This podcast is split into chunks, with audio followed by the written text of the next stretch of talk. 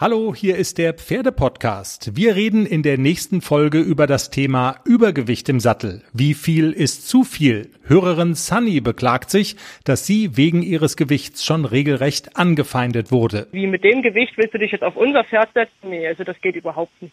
Und im Internet wurde ich halt auch schon angefeindet, dass ich mich doch vom Pferd runter bewegen soll, ich Tierquäler. Und Sonja erzählt über ihre persönliche Gewichtsgrenze. Wird sie schwerer als 85 Kilo, steigt Sonja ab. Ich bin Genussesser, ich esse total gerne und so sehe ich halt auch aus. Aber ich habe dann halt einfach mein Pferd nicht mehr geritten, habe dann mehr Bodenarbeit gemacht, habe mich halt alternativ mit dem Tierchen beschäftigt, weil hier meine Grenze und ich will erst wieder da runterkommen. Der Pferdepodcast am Montag überall, wo es Podcasts gibt.